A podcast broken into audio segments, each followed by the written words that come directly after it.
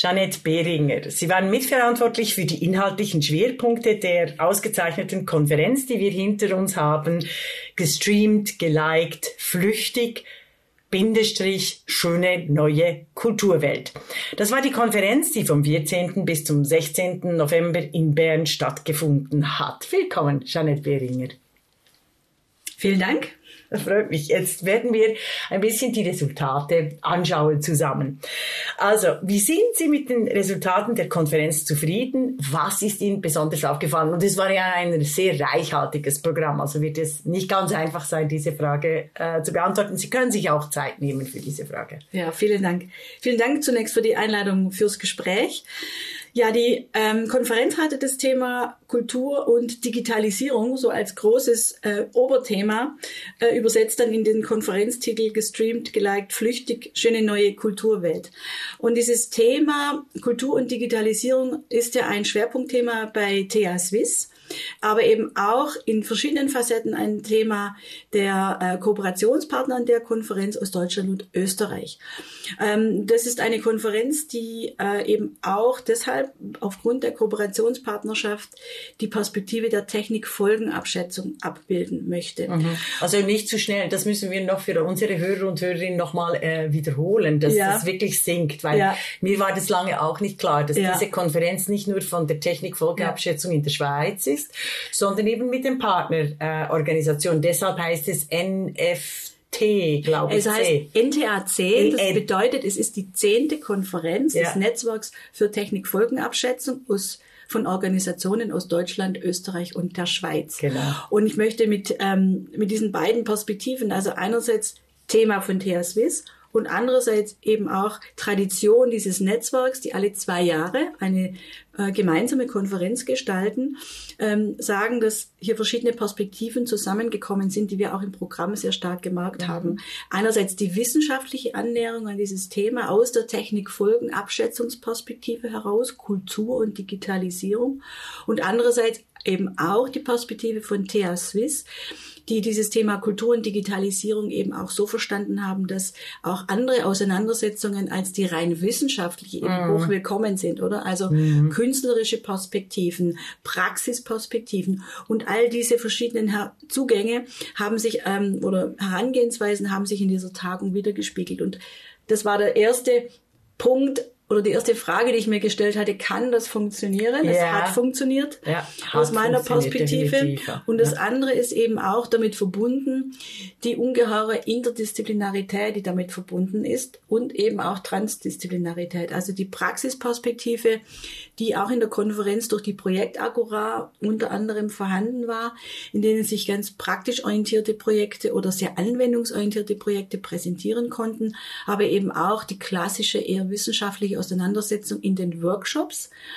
Und äh, in den Plänen haben wir ja versucht, nochmal unter anderem die Länderperspektive abzubilden, Deutschland, Österreich, Schweiz, aber eben auch nochmal verschiedene äh, Blickwinkel auf das Thema. Also eine Perspektive aus von Seiten des Bundes, oder der Herr Yves Fischer vom Bundesamt für Kultur, der unter anderem bei uns war, eine Perspektive aus der ähm, künstlerisch-wissenschaftlich-technischen Perspektive. Gerfried Stocker, der heute Morgen aus Linz ähm, angereist ist oder gestern angereist ist, aber heute Morgen zu uns gesprochen hat, Ars Electronica.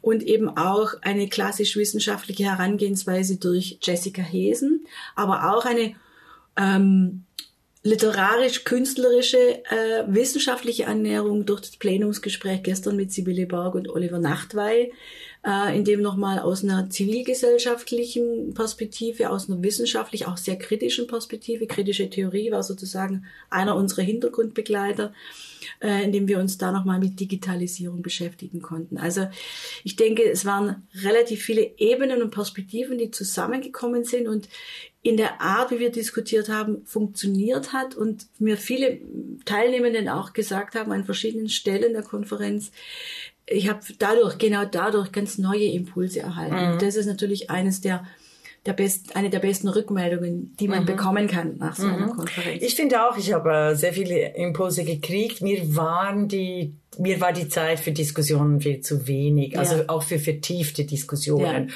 Und die Dominanz auch der deutschen Partner ist immer ein bisschen offensichtlich Ja. Äh, aufgrund der Rhetorik, weil eben die Schweizer äh, viel länger brauchen manchmal, um gewisse Themen zu formulieren, was ähm, aber äh, sehr wichtig war. Also das war, wäre quasi meine Rückmeldung.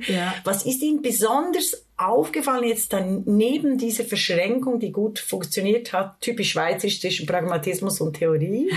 ähm, äh, was ist Ihnen quasi inhaltlich jetzt einfach als, als Wissenschaftlerin, Janet Beringer, die Sie ja auch sind, was nehmen Sie mit?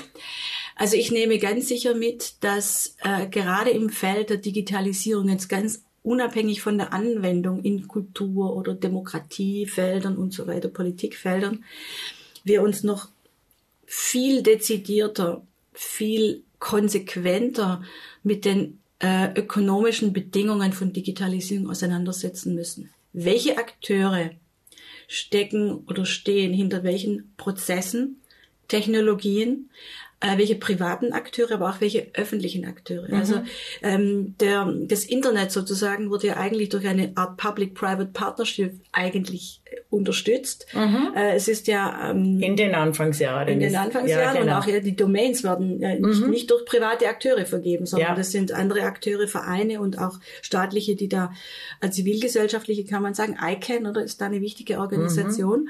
Also United Domains ist eine unternehmerische Privatorganisation. Genau, aber in Kombination, in Kooperation mit öffentlichen Akteuren, aber eben die großen äh, privaten ökonomischen Interessen, die hinter diesen Digitalisierungsprozessen eben auch stehen, sei es jetzt Kunst oder Social Media Plattformen, äh, die müssen wir viel stärker bewusst mit reflektieren, wenn wir über bestimmte Entwicklungen sprechen. Ja, definitiv. Also Und- ich denke, ich denke da an das Beispiel in Linz, diese Blackboxen Ja.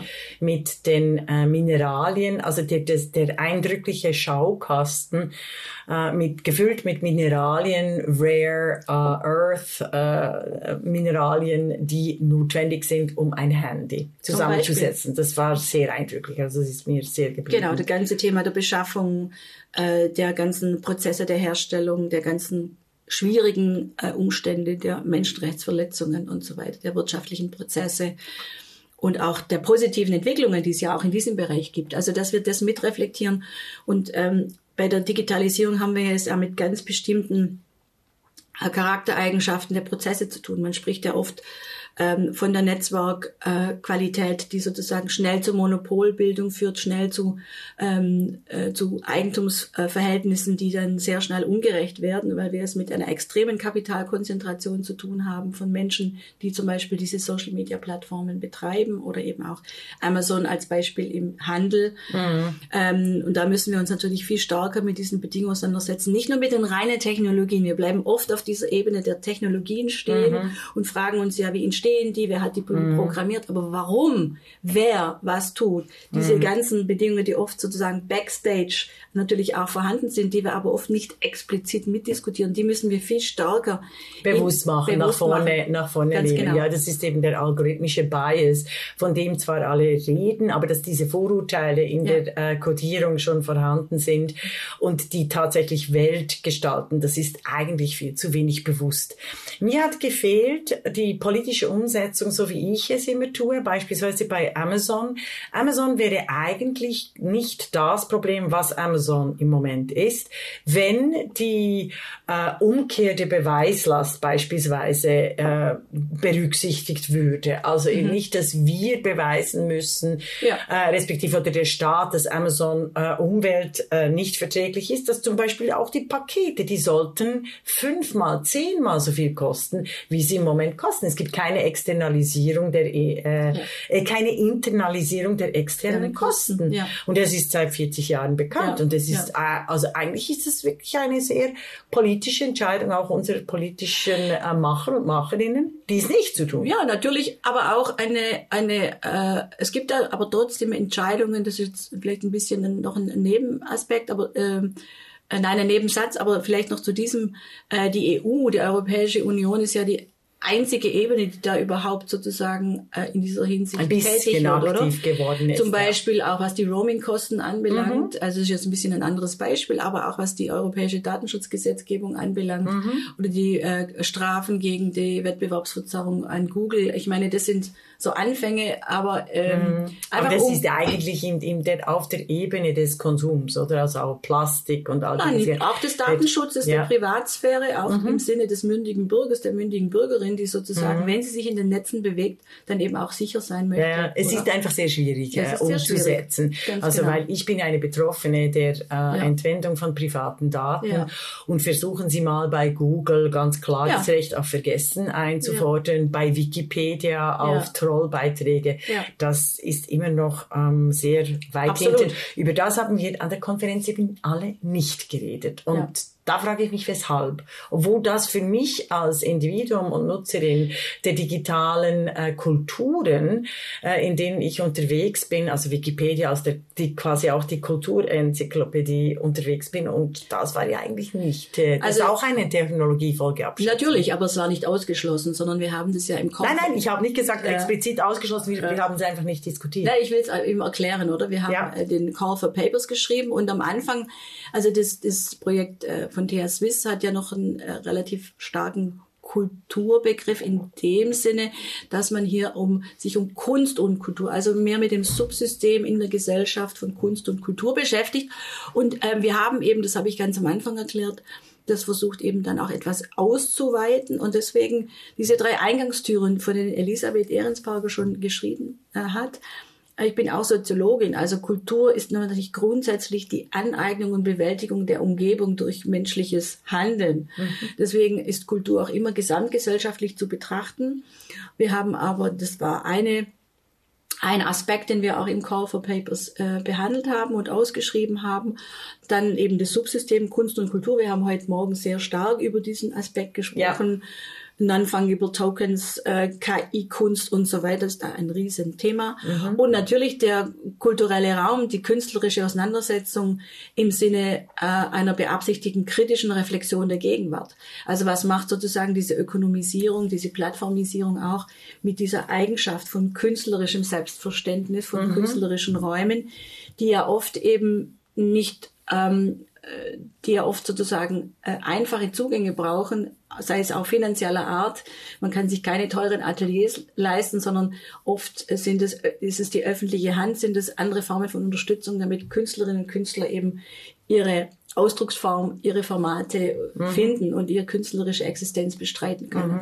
Das war ein ganz äh, wichtiger Beitrag Ja. einer ähm, österreichischen Wissenschaftlerin, äh, die Ulrike, ich habe den Namen. Ulrike Bechtold, Ulrike genau. war, war Genau, äh, wirklich war- für mich ja. eines der Highlights, Genau. äh, weil sie aufgrund von ganz klassischen Methoden Ja. äh, in einem ihr nicht unbedingt äh, liegenden Kerngebiet die Künstlerinnen mit den Künstlerinnen in Interviews die wichtigsten Probleme der zeitgenössischen ähm, des zeitgenössischen Digitalisierungsdiskurses in der Kunst aufgedeckt Genau. Ich hat. wollte jetzt nochmal auf Ihre Frage zurückkommen. Äh, warum ist jetzt dieses, dieses Thema des äh, äh, Handels zum Beispiel, Handel, Handels nicht. ja.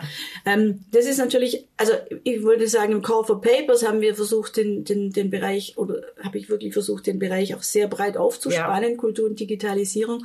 Und wir haben dann spannend, äh, gespannt, nicht spannend, aber gespannt gewartet, was kommt. Sowohl aus der Schweiz übrigens, wir Ja. waren auch erstaunt, dass es weniger Beiträge aus, aus der Schweiz überhaupt gab im Vergleich zu Deutschland und Österreich. Ähm, und das andere ist natürlich auch nochmal eine wichtige Frage, die Sie aufwerfen, der Disziplinen. Welche Disziplinen tummeln sich eigentlich in diesem Netzwerk Technik Folgenabschätzung? Ja. Und das sind natürlich klassisch politikwissenschaftliche Perspektiven auch. Und da habe ich mich äh, auch gefragt, da ging es mir ähnlich äh, wie Ihnen, wo sind die politikwissenschaftlichen Perspektiven äh, auf diese Thematik? Da wären, das ist eine offene Frage von mir. Vielleicht müsste man die auch in den in den ganzen Technikfolgenabschätzungs ähm, Disziplinen und beteiligten Instituten etwas stärker machen. Ja. Ähm, und so haben wir möglichst breit gestreut und gewartet, was kommt und dann aus diesen Beiträgen diesen roten Faden gestrickt, den die Tagung jetzt eben hatte. Ja, ja, das war ja auch sehr äh, Ja, äh, erfolgreich. Ja. Ähm, ich habe mir einfach gedacht, äh, ah, auf Ihre Frage wegen der Ja. Schweiz, ich denke, in was wir für unsere Hörer und Hörerinnen betonen müssen, ja. was Elisabeth Ehrensberger ja. auch immer als Geschäftsführerin von TH Swiss sagt. TH Swiss ist nicht eine eigene Universität oder ja. eine Wissenschaftsinstitution. Es ist ein Kompetenzzentrum. Und das unterscheidet ja die Technologiefolgeabschätzung mhm. TH Swiss von denen in Deutschland und äh, in Österreich. Oder irre ich mich da? Ich denke nicht. Also ich glaube, dass ähm, die in Deutschland und Österreich die Institutionen selbst stärker Forschung betreiben, sie ja, stärker selbst ist, als ja. Forschungseinrichtung ja. verstehen.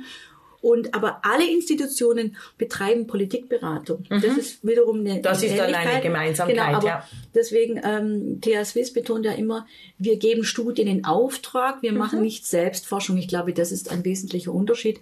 Und es macht sich ja offensichtlich auch in der Größe der Organisationen äh, bemerkbar, wobei ähm, äh, die, die, zum Beispiel das äh, Büro äh, des Bundestages für Technikfolgenabschätzung, das sind zwölf Personen. Also das ist ja, ja, das ist natürlich ja, nicht dann so groß. Aber die auch Karlsruhe, nicht so groß, aber immerhin. Aber es ist, ist, ist genau. der, und die Karlsruhe. Und die Karlsruhe sind ja über 100 Personen. Ja, also eben. Insofern, das ist eine andere Hausnummer, das ja, ist klar. Ja, ja, da, genau. da sieht man äh, auch den Föderalismus innerhalb der Länder, genau. der sich äh, niederschlägt.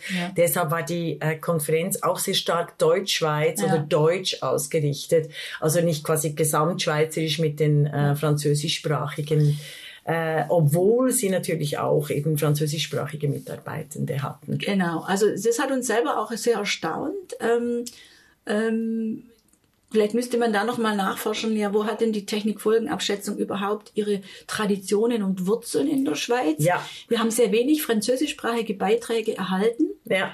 Und äh, das hat uns auch äh, verwundert und war auch äh, TH Swiss ein großes Anliegen, eigentlich dort mehr äh, französischsprachige Beiträge anzubieten.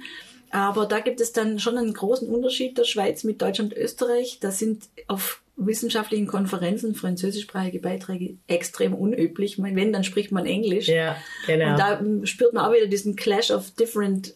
Äh, ja, ja. Und eben die Lingua Franca ist ja. heutzutage Englisch, was sehr bedauerlich genau. ist. Genau. Respektive, es kostet natürlich eine Unmenge, wenn die Infrastruktur ja. für die schweizerischen Landessprachen ja. hätte zur Verfügung gestellt genau. werden muss. Das genau. ist nach wie vor ein äh, Thema, genau. auch der Budgets. Und sie hatten ja nur ein bestimmtes Budget auch zur Verfügung genau. für diese drei herausragenden Ta äh, äh, Tage. Mhm. Wichtig, äh, wie wichtig war die Demokratie? Also Sie haben es zwar schon erwähnt, aber also die Demokratie, Qualität von Kultur, das war wirklich ein großes Thema. Also ja. eben Kultur als öffentlicher Raum. Mhm. Sind Sie da auch auf Ihre Kosten gekommen mit der, ja. wie Sie es in der Ausschreibung auch schon gesehen haben? Und in der TA Swiss spielt es eine ganz wichtige Rolle. Spielt es eine, genau, eine sehr große Rolle. Also ähm, zum Teil würde ich sagen, wir haben zum Beispiel heute Nachmittag in einem der letzten Workshops ähm, die, die Rolle von Algorithmen äh, in der öffentlichen Meinungsbildung auch diskutiert, Ach, die Rolle von Deepfakes. Ja. Ähm, wie wird war ich das, leider nicht dabei. Wie ja. wirkt sich ja. das aus auf, auf den Diskurs? Ähm, wie verbreitet sind Deepfakes überhaupt? Was mhm. ist die Politik der Plattformen sozusagen in diesem Feld? Es ging um Depriorisierung, also dass die Plattformen selbst entscheiden, welche Inhalte sie in welcher Form überhaupt äh, in pushen, pushen darstellen, welche, welche, genau. welche Kodierungen die zur Verbreitung. Genau, und hier gibt es natürlich immense demokratietheoretischen Fragestellungen und Probleme, wurde aber sehr unterschiedlich in dem Kreis natürlich betrachtet und deswegen ist die Interdisziplinarität so wichtig ähm, wenn jemand äh, aus der Informatikperspektive sagt, na ja, die Verbreitung von Deepfakes äh, spielt aus meiner Sicht noch überhaupt gar keine Rolle und ähm, äh, sei Demokratie theoretisch noch überhaupt nicht relevant, dann muss ich natürlich, und das habe ich auch heftig protestiert, ah, sehr gut, ja. Ähm, weil ja. natürlich wir ähm, Selbstverständlich, wir politisierende, gerade Frauen werden ständig mit Deepfakes auch in äh, Pornofilmen äh, konfrontiert. Also auf Facebook ist es eine der beliebten genau. äh, Trollmethoden oder äh, Phishing genau. und ähm, äh, äh, Trojaner zu positionieren. Genau. Ja. Und auch, äh, was wir ja seit einigen Jahren jetzt schon erleben, sind autoritäre nationalistische Bestrebungen, auch in internationalen Entwicklungen, in europäischen Demokratien. Wir haben Schweden, ähm, die, die, die Wahlausgänge in Schweden, in Italien. Wir haben immer knappe Wahlausgänge, jetzt auch in Brasilien gesehen, jetzt auch wieder in den USA mit den Midterms. Und wir wissen natürlich, dass ähm, die nicht nur die russischen Trollfabriken, aber Ja. eben auch, dass es aktive Bestrebungen gibt, transnationale Demokratien und die öffentliche Meinungsbildung zu beeinflussen. Im Sinne von autoritären, genau, ja, äh, autoritären Regimes. auch die, die auch Destabilisierung aktiv, der Demokratie. Genau, genau wie Sie Ja. sagen, die aktive Destabilisierung von des- der Demokratien, der europäischen Demokratien, aber auch darüber hinaus, ähm, die aktive Destabilisierung des Vertrauens der Bürgerinnen und Bürger in die demokratischen Institutionen, in die Wahlen, die Wahlen, die nicht äh, rechtmäßig sind, die man deren Ergebnisse und so weiter und so weiter. Das ist natürlich ein riesiges Problem und das ist genau diese, ähm, deswegen ist die Bedeutung dessen, wer steckt hinter all diesen Prozessen, was ich ganz am Anfang erwähnte, noch mal wichtiger, dass wir das auch aus demokratietheoretischer Pers oder auch aus praktischer Perspektive ganz aktiv mit in den Diskurs mit einbeziehen. Und, nicht quasi nur- in, in und Infrastruktur, die- ja genau, und die- dann in uns um die Infra Technik- früher oder später mal Genau. in Infrastruktur, in öffentliche Infrastrukturen Genau, genau. umwandeln. Und da geht's natürlich wo um die Medien- Transparenz, die Sicherheit, also wie bei Genau. Risikotechnologien oder wie bei Eisenbahn, Schienennetzwerk Genau. und so weiter, dass dort eben die Öffentlichkeit beteiligt ist Exactly. demokratischen Genau, wie Sie sagen. Und nur um noch ein Beispiel nochmal aus dem Workshop aufzugreifen. Ähm, der, ähm, der beteiligte Teilnehmer, der eben Informatiker war, äh, und dann gesagt hat auf die Frage, wie kann man Deepfakes erkennen? Dann hat Ja. er natürlich gesagt, ja, wenn Sie den Code anschauen, dann können Ja. Sie, und so in dieser Sprache.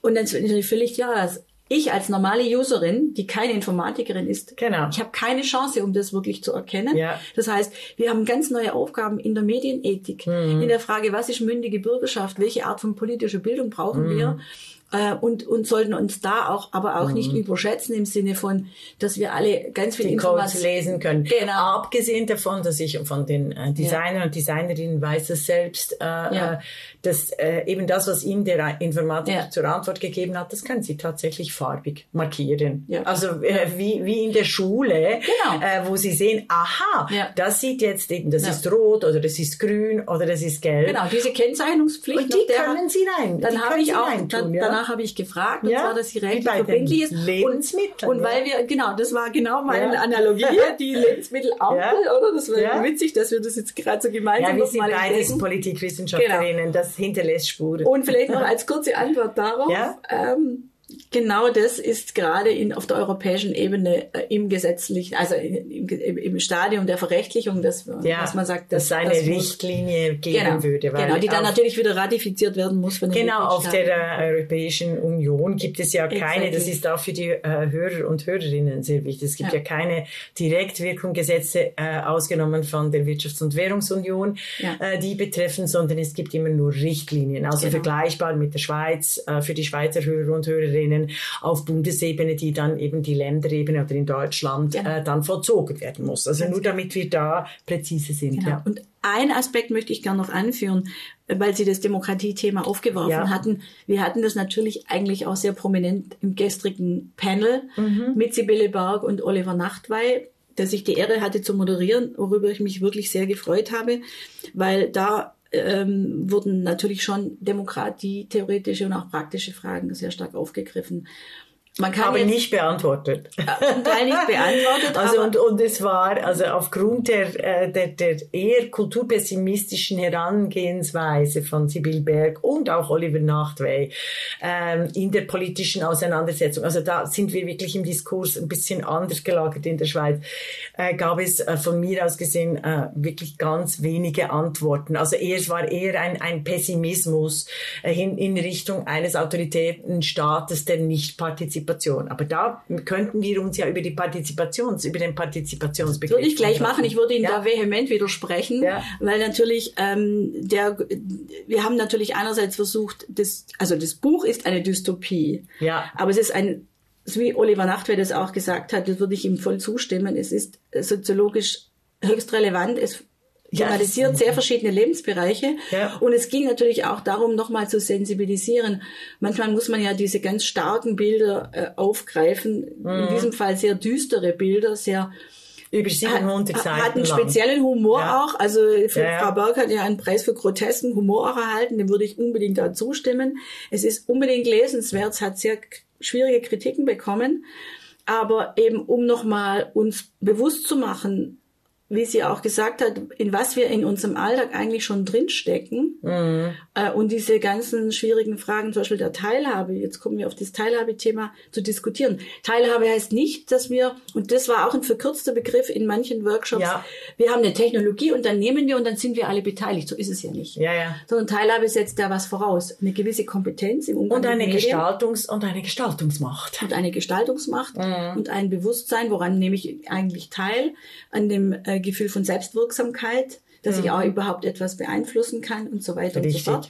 Und all diese Fragen sind nicht damit beantwortet, dass man sagt, ich habe dir hier eine tolle Technologie, du hast einen Zoom-Account und damit bist du schon ja, teilhabende ja, Bürgerin. Ja, ja. Und das genau. ist ein sehr unterkomplexer, verkürzter Begriff von Teilhabe. Mhm. Und übrigens erstreckt sich ja Teilhabe nicht nur auf das politische System im Eigentlichen, sondern auch auf die ganze Rolle der Zivilgesellschaft. Die mhm. haben wir auch angesprochen. Oder die Teilhabe im Erwerbsleben. Weil die Teilhabe im Erwerbsleben ist Voraussetzung für unsere ökonomische Sicherheit, die wiederum Voraussetzung ist für unsere politische Teilhabe. Definitiv. Und da, war, da wurde es klar, dass genau. da die ökonomischen Voraussetzungen, wie Sie gesagt haben, genau. die müssen, da muss mehr Spotlight äh, auf auch im Technologiediskurs genau. äh, geführt werden. Und die Kunst hat eben die Möglichkeit, das auch zu thematisieren. Genau, und ich möchte nicht das Kind mit dem Bade erschütten und sagen, wir müssen jetzt wieder äh, die Technologie abschaffen, um Gottes Willen. Aber nee, nee, nee. was wir am Schluss nochmal festgestellt haben, und das ist mir auch wirklich sehr wichtig, geht, es geht drum und äh, Fischer hat zum Beispiel sehr stark in diese Richtung gesprochen, wir sind jetzt einfach in der digitalen Transformation und machen alles digital.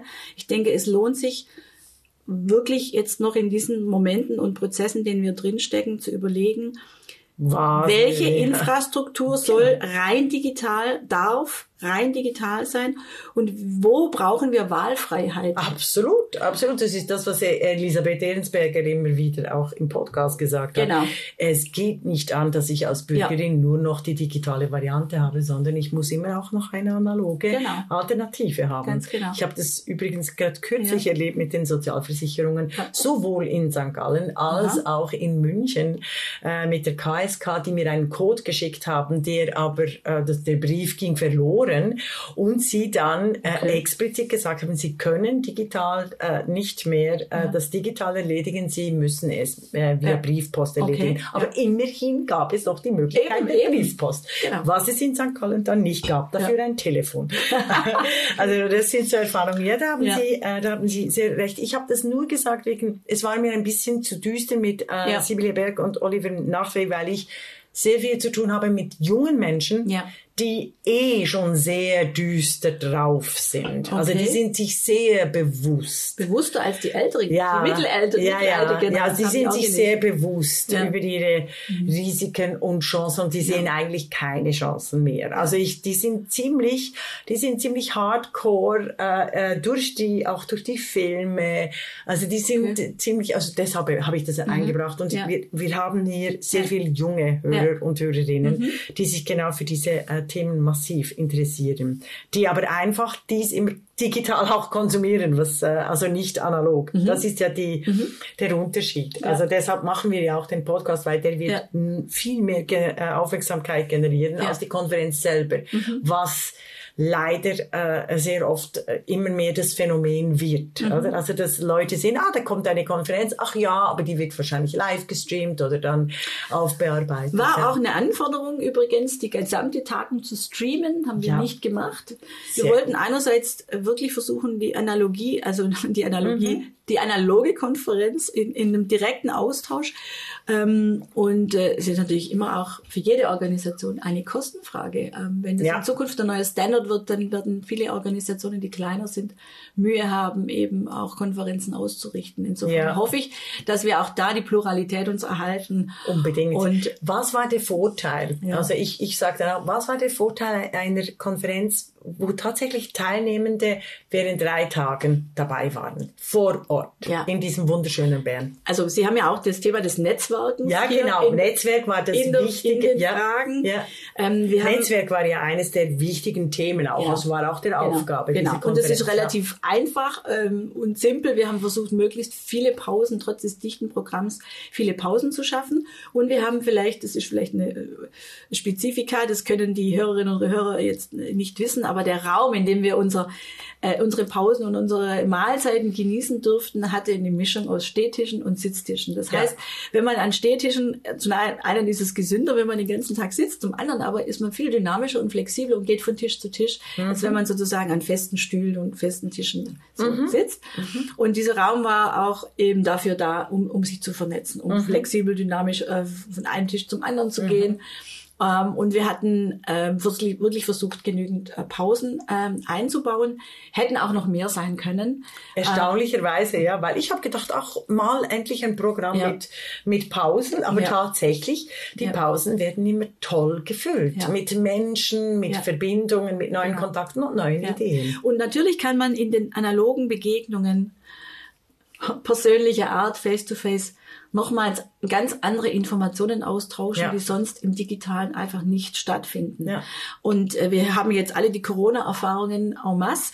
Und äh, mein Fazit aus dieser Zeit, und das gilt auch für Konferenzen, glaube ich, ein Stück weit ist, ähm, wir müssen das Gute aus beiden Welten verknüpfen. Ja. Ähm, die analog Form, äh, Entschuldigung, Dialog, äh, digitale Formate, Entschuldigung, ähm, sind natürlich für den Informationstransfer wunderbar. Ich habe ein einfaches Thema, ich habe eine Sitzung mit acht Leuten, es geht um ein klar umrissenes Thema, es ist nichts Komplexes, Kompliziertes. Dann mache ich was Digitales. Ja. Wunderbar, eine kleine Zoom, kleines Zoom-Meeting und so weiter. Sobald es komplexer wird, sprich mehr Personen, es braucht, es hat vielleicht ein besonderes Ziel eines Dialogs oder einer mhm. Verhandlung, einer Deliberation.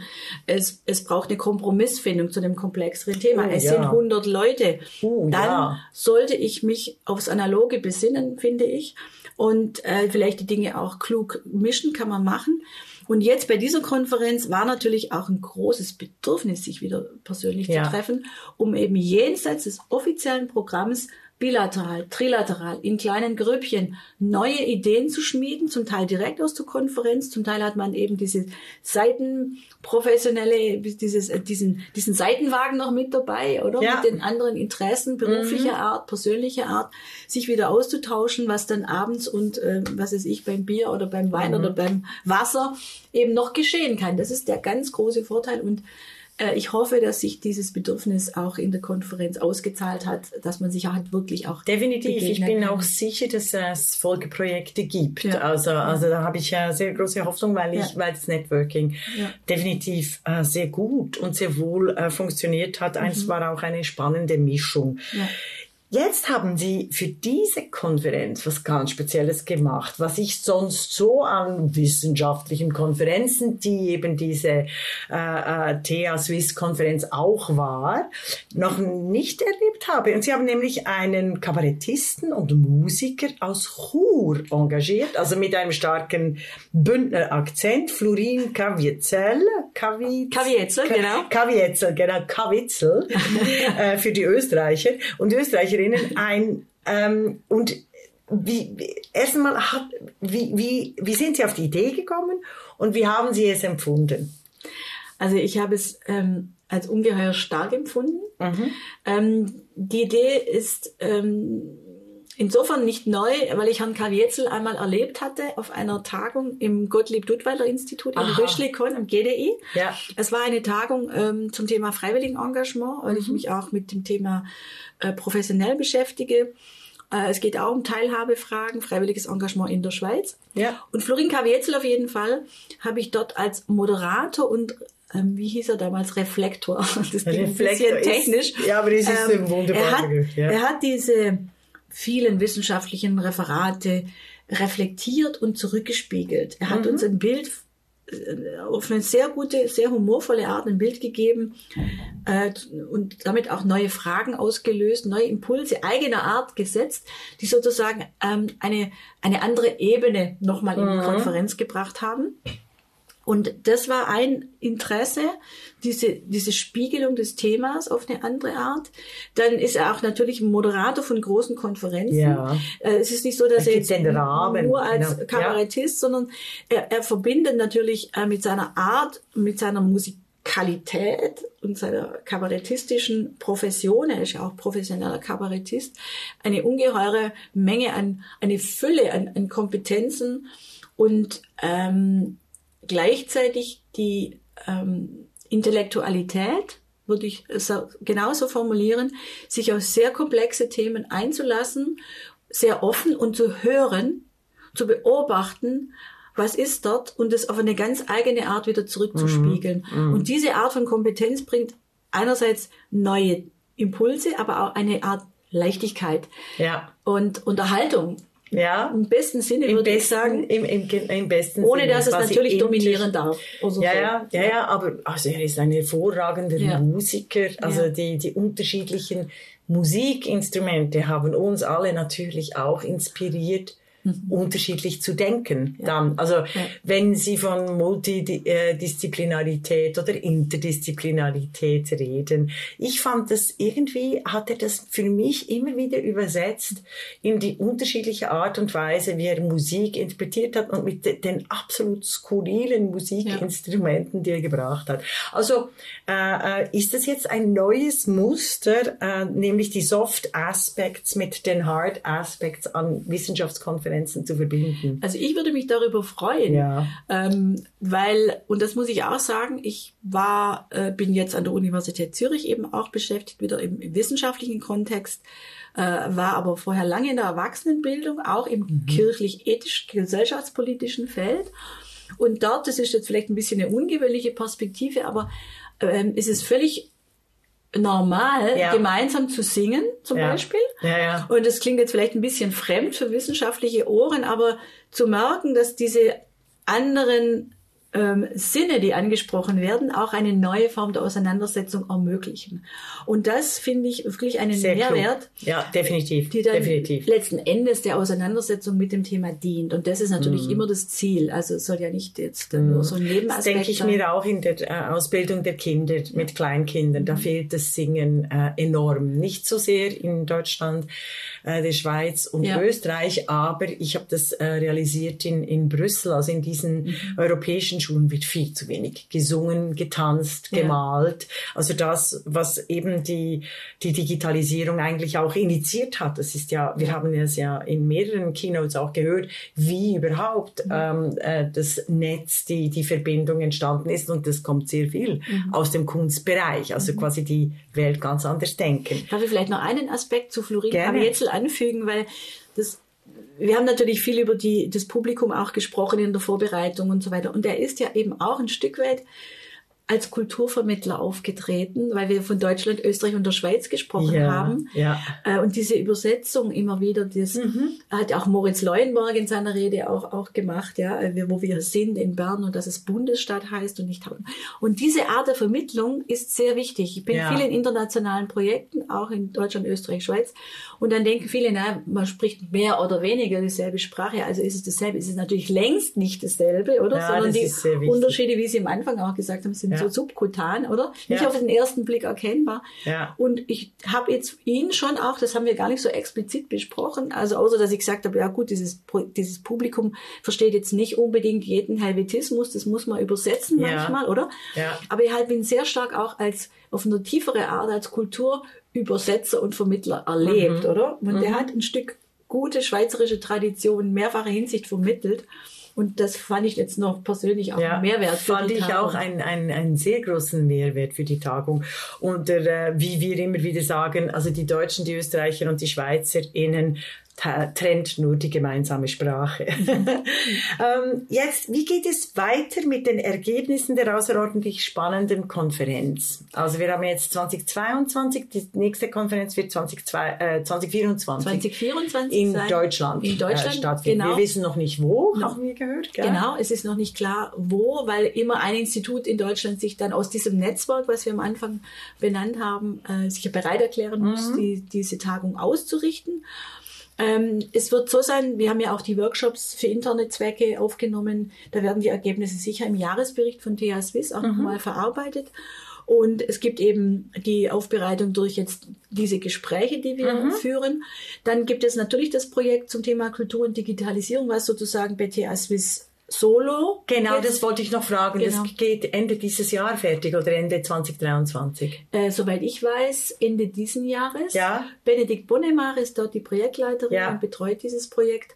Und darüber hinaus werden wir natürlich auch noch einmal eine Evaluationsbesprechung machen. Wir werden uns nochmal zusammensetzen, um genau, wie wir es jetzt ein Stück weit auch tun, nochmal die wichtigsten Erkenntnisse zusammentragen. Und dann Mhm. äh, wird daraus vielleicht ein neues Projekt entstehen oder neue Kooperationen, neue Mhm. Oder einen. Amt, eine Form, in der Genau. Sie die, die, die äh, Resultate äh, präsentieren. Ich habe noch eine letzte persönliche Frage. Wie wird äh, Frau eigentlich Zukunftsforscherin, Organisatorin äh, solch wichtiger Konferenzen wie eben diese Konferenz, die wirklich drei Tage, das ist ein Riesenprogramm äh, für die TH Swiss, also zusammen länderübergreifend Deutschland, Österreich und die Schweiz. Erzählen Sie doch noch zum Schluss allen jungen Zuhörer und Zuhörerinnen etwas über Ihren Lebensweg. Äh, danke für die Frage. Das finde ich ähm, sehr, sehr spannend. Ähm, äh, vielleicht kann ich sagen, dass ich ähm, eine klassische Sozialwissenschaftlerin bin. Ich habe Politik, Wissenschaft, Soziologie und Volkswirtschaft zunächst studiert. Und nach dem, ähm, nach dem Studium wollte ich zunächst in die Praxis und bin dann in die politische Bildung gegangen. Und äh, bei der Landeszentrale für politische Bildung Baden-Württemberg gearbeitet Ja, kenne ich gut, ja. ähm, eine fantastische Einrichtung, die es in, immerhin noch in allen Bundesländern gibt in Deutschland, in denen es sehr stark um Demokratieförderung geht. Ja. Und äh, auf jeden Fall habe ich in dieser äh, Zeit meiner politischen Bildung äh, das Thema der nachhaltigen Entwicklung entdeckt. Und ich bin eine Wissenschaftlerin, die immer gesellschaftsorientiert gearbeitet hat. Nicht unbedingt immer anwendungsorientiert, aber immer gesellschaftsorientiert. Das heißt, ähm, mich hat immer, mich hat immer die gesellschaftlichen Fragestellungen und Probleme als Ausgangslage für wissenschaftliche Arbeitsweisen interessiert. Ich bin dann nach Zürich gegangen, habe ähm, in einem ETH-Projekt zum Thema Klimawandel eine Dissertation geschrieben zum Thema neue Formen politischer Partizipation im Nachhaltigkeitsfeld am Beispiel Klimapolitik, Klimawandel. Und ich bin in dieses Projekt gegangen, weil es ein großes interdisziplinäres Programm war, des damaligen Schwerpunktprogramms Umwelt des Nationalfonds. 15 Teilprojekte aus 15 Disziplinen, die ich auch die Ehre hatte mit zu managen sozusagen. Wann war das? 2000 und? Das war von 1996 bis sogar- 2002. 2002, ah, sogar so, Genau. so weit zurück, ja. Und äh, seitdem befinde ich mich sozusagen immer zwischen den Stühlen, so wie Gerfried Stocker das gesagt hat heute Morgen. Ich bin eine interdisziplinäre und vor allem aber transdisziplinäre Forscherin, die sozusagen äh, nicht einfach so äh, einen geraden Weg geht, sondern immer versucht, ähm, eher größere Themen, eben Demokratie, Nachhaltigkeit, ähm, sowohl wissenschaftlich zu beforschen, wie aber auch konkret an der Umsetzung jetzt nicht direkt politisch mitzuwirken, aber doch äh, mit der Gesellschaft, mit gesellschaftlichen Akteuren in Kontakt zu sein, um Lösungsvorschläge zu erarbeiten. Und deshalb bin ich nach der Dissertation wieder mit Überzeugung in die politische Bildung gegangen, in die gesellschaftspolitische Bildung. Ähm, habe dann nochmal bei der Landeszentrale für politische Bildung gearbeitet und auch immer versucht, neue Fragestellungen zu entdecken, wie das Thema, was macht, welche Rolle spielt das bürgerschaftliche Engagement, das freiwillige Engagement im politischen Handeln. Habe dort neue Fachreferate, Bereiche aufbauen können und kam dann auf die Erkenntnis für mich, äh, dass die ganze Frage der Ethik und der Wertfragen, die uns in allen Sachfragen eigentlich so subkutan begegnen, dass das zu kurz kommt.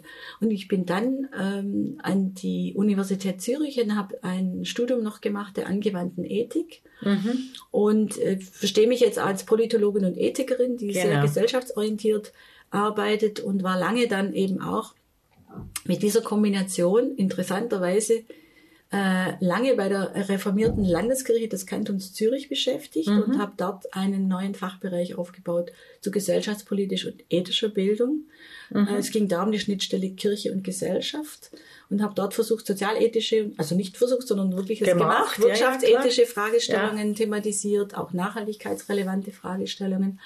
Und bin jetzt seit zwei Jahren an der Universität Zürich, um dort wieder so dieses breite Themenfeld der nachhaltigen Entwicklung stärker in Forschung und Lehre mhm. einzubringen. Mhm. Das ist sehr schön, äh, dass, damit unsere Hörer und Hörerinnen wissen, dass tatsächlich die Multidisziplinarität sich in unser aller Leben spiegelt und vor allem auch in den jungen Menschen immer mehr, äh, dass es diese, diese geradlinigen Lebensläufe der älteren Generationen, die gibt es nicht mehr und das ist absolut kein äh, Negativum, sondern im Gegenteil, es kann große Wissenschaftlerinnen und neugierige Menschen beflügeln, wie Jeanette Bering ich, eine ist. Vielen Dank, ich hätte es nicht schöner sagen können. vielen Dank, Frau Stempfli. Ich danke Ihnen für das wunderbare Gespräch. Vielen danke Dank. Sehr.